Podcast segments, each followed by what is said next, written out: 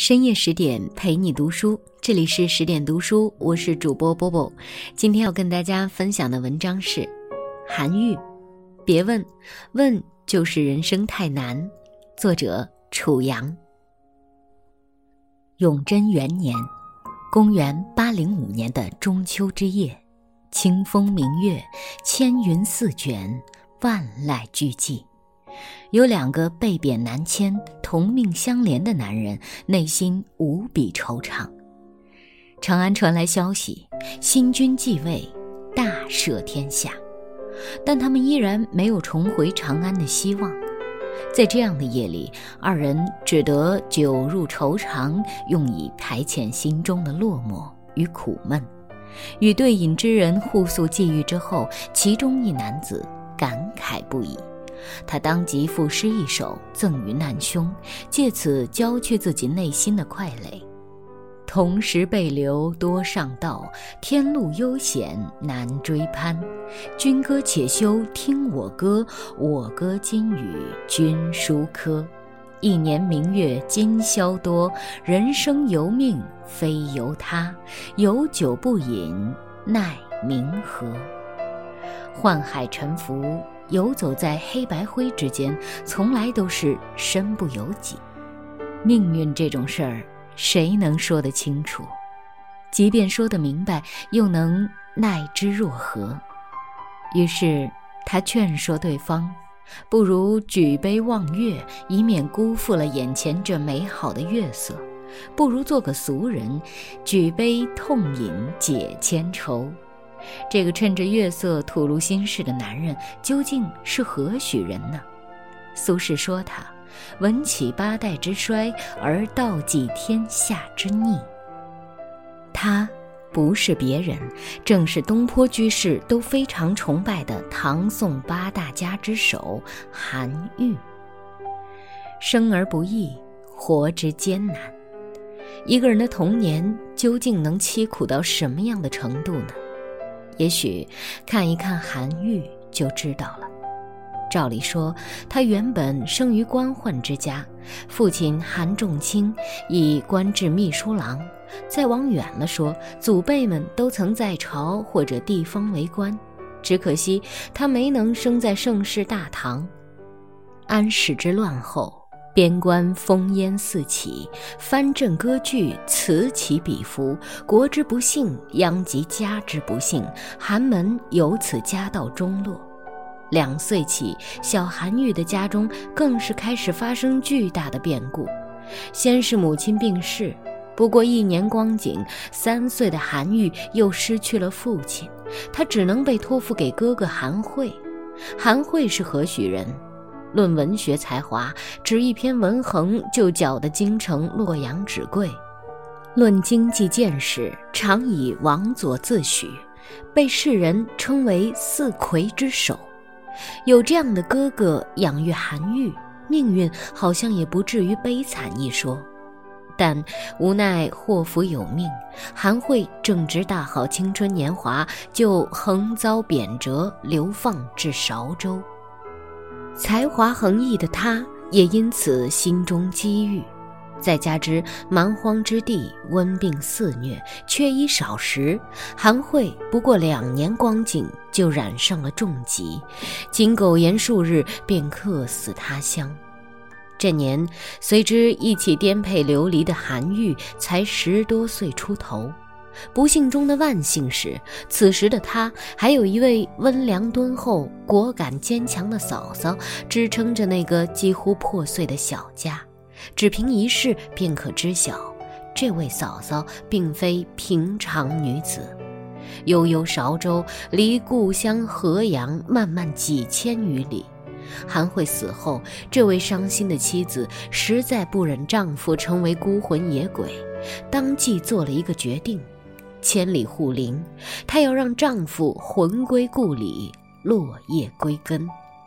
不少人都劝之就地安葬，却始终没能撼动这位勇敢女人的决心。她稍加打理，就背着年幼的小姑，拉着幼子老成，带着弱弟韩愈上路了。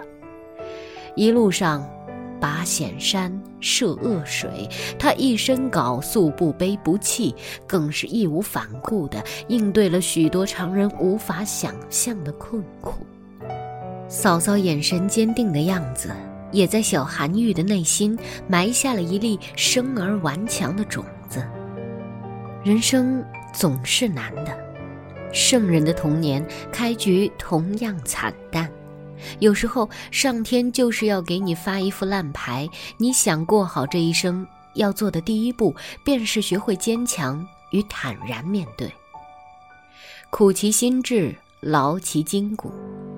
孟子曰：“天将降大任于斯人也，必先苦其心志，劳其筋骨，饿其体肤，空乏其身，行拂乱其所为。”所以动心忍性，增益其所不能。这句话仿佛就是韩愈成长的写照。幸得寡嫂，既像他的母亲，又像他的老师，不仅照料他的生活，还鞭策他读书。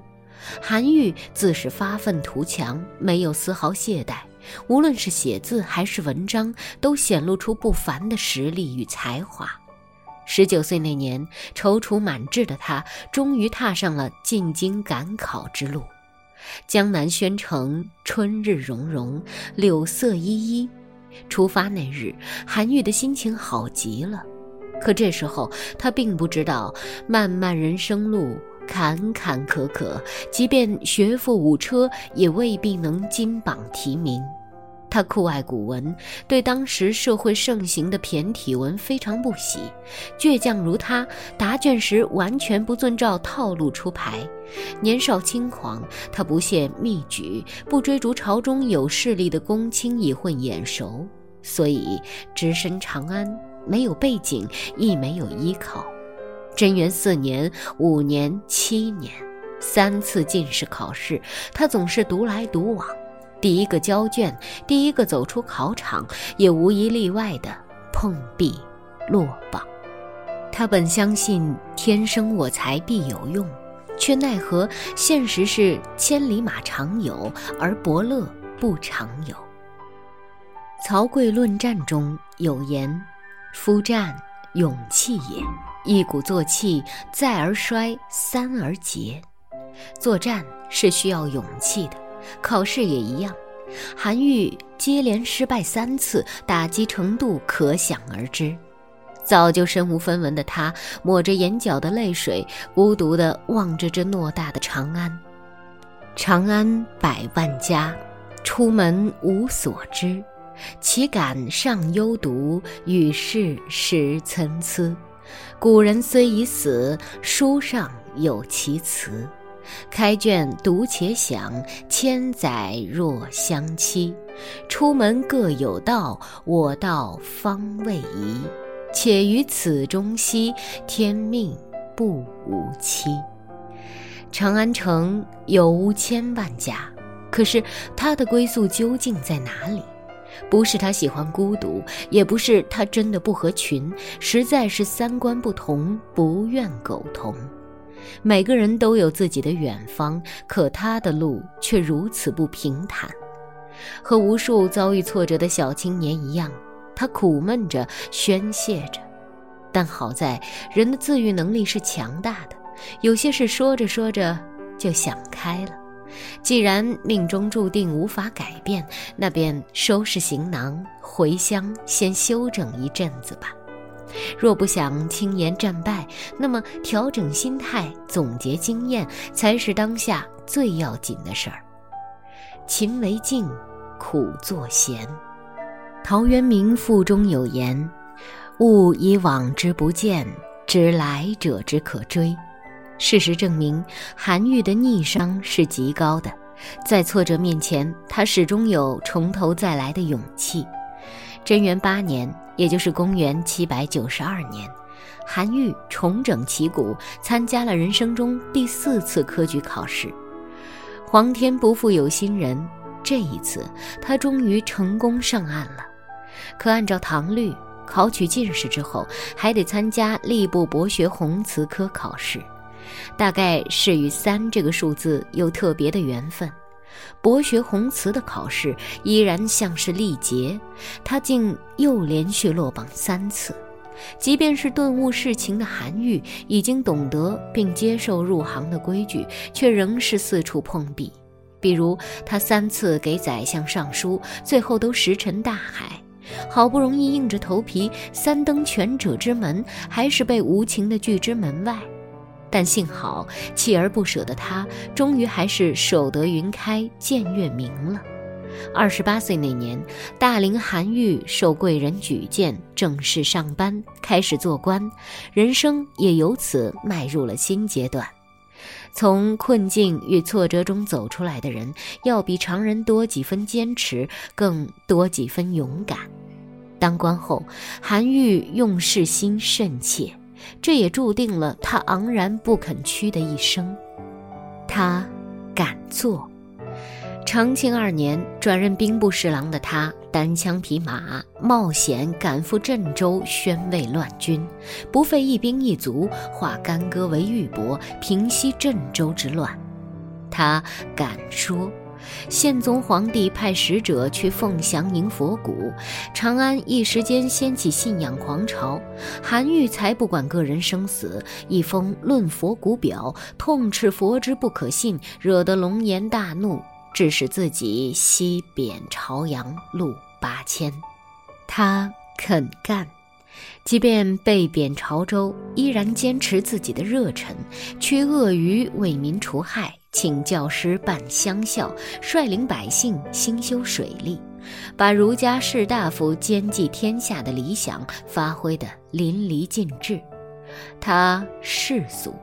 曾经贫困潦倒、生活艰难、穷怕了的韩愈，为了一家生计，他不得不抹开面子，承受非议，操办起了副业，撰写墓志铭来补贴家用。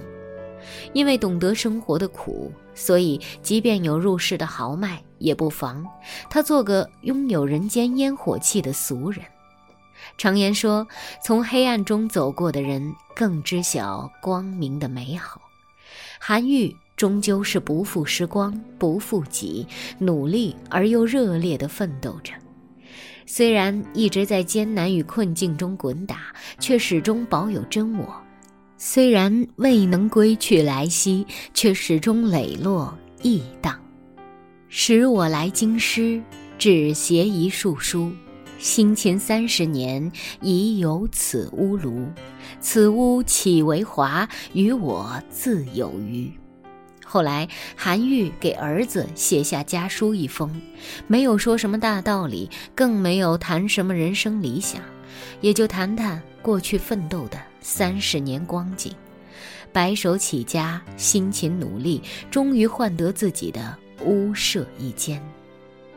人生。不就是这样吗？因为坎坷艰辛，所以中流积极；因为人世浮沉，所以诸事坚强。路迢遥，水迢迢，功名尽在长安道。今日少年，明日老，山依旧好，人憔悴了。不必埋怨，也无需惆怅。因为所有的经历，终究会沉淀为你人生的厚度。